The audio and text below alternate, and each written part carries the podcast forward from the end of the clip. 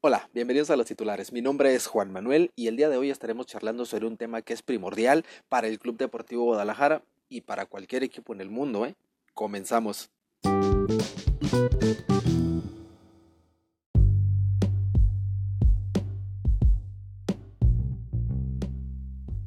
Bien, hablando sobre este tema tan importante que es el vestidor en el Club Deportivo Guadalajara, eh, me tocó ver una escena en un programa deportivo ESPN por la tarde donde se hablaba de un vestidor roto en el Club Deportivo Guadalajara.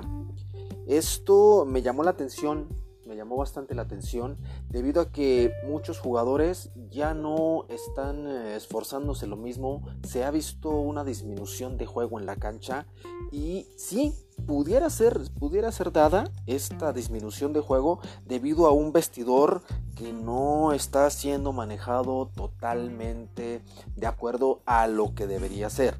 Es decir, que todos eh, vayan navegando hacia el mismo lado, que todos tengan la misma idea. Y yo lo he comentado, creo que eh, Tena no ha logrado permear su idea futbolística en los jugadores que han llegado, a los refuerzos que llegaron para esta temporada. Entonces, pudiera ser un motivo por el cual los jugadores eh, fingen lesiones, los jugadores fingen cansancio, eh, simple y sencillamente para no entrar en el proyecto del técnico, pensando que si los resultados no se dan, el primero que sale es el técnico, el primero que van a correr es al técnico. Entonces, a mi punto de vista, esto es algo que no debe ocurrir. En muchos lados se le da el respaldo al técnico eh, por parte de la directiva. Y aquí hay dos situaciones primordiales que considero muy importantes. La primera, que a Luis Fernando Tena tiene tiene poder, se le ha dado el poder y se le ha dado la jerarquía, pero creo que no está sabiendo manejar totalmente a los jugadores, porque los refuerzos de esta temporada prácticamente los trajo Ricardo Peláez. Entonces, si Ricardo Peláez no baja a vestidor, no junta a todo su equipo, refuerzos y los que ya estaban y habla con todos diciéndoles que él manda más ahí, debe ser Luis Fernando Tena, esta situación sí pudiera llegar a ser un caos.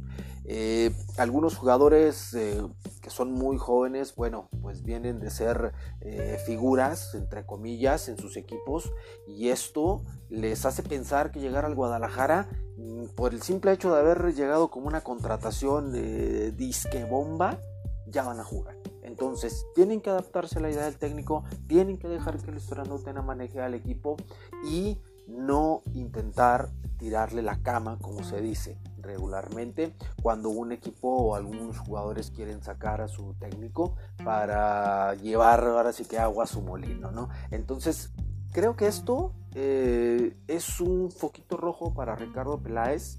Sí, los comentaristas, los que están día a día con el equipo, lo están viendo y están dándose cuenta que realmente esto pudiera suceder, debería tomarlo en cuenta.